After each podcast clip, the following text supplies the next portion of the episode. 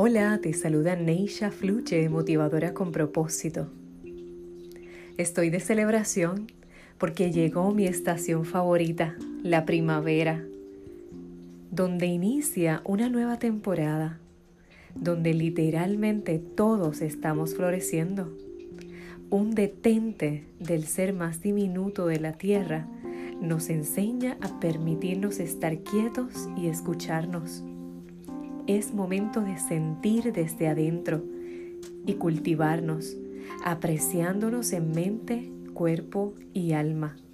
La quietud nos lleva a reconectar con la paz y aceptar lo que sucede abrazando el proceso para nuestra liberación. Enciende la vela que está en el fondo de tu corazón y síguela. Ahí encontrarás el tesoro más preciado, donde está la verdadera abundancia. Repite conmigo, soy una flor en coevolución. Neisha fluye.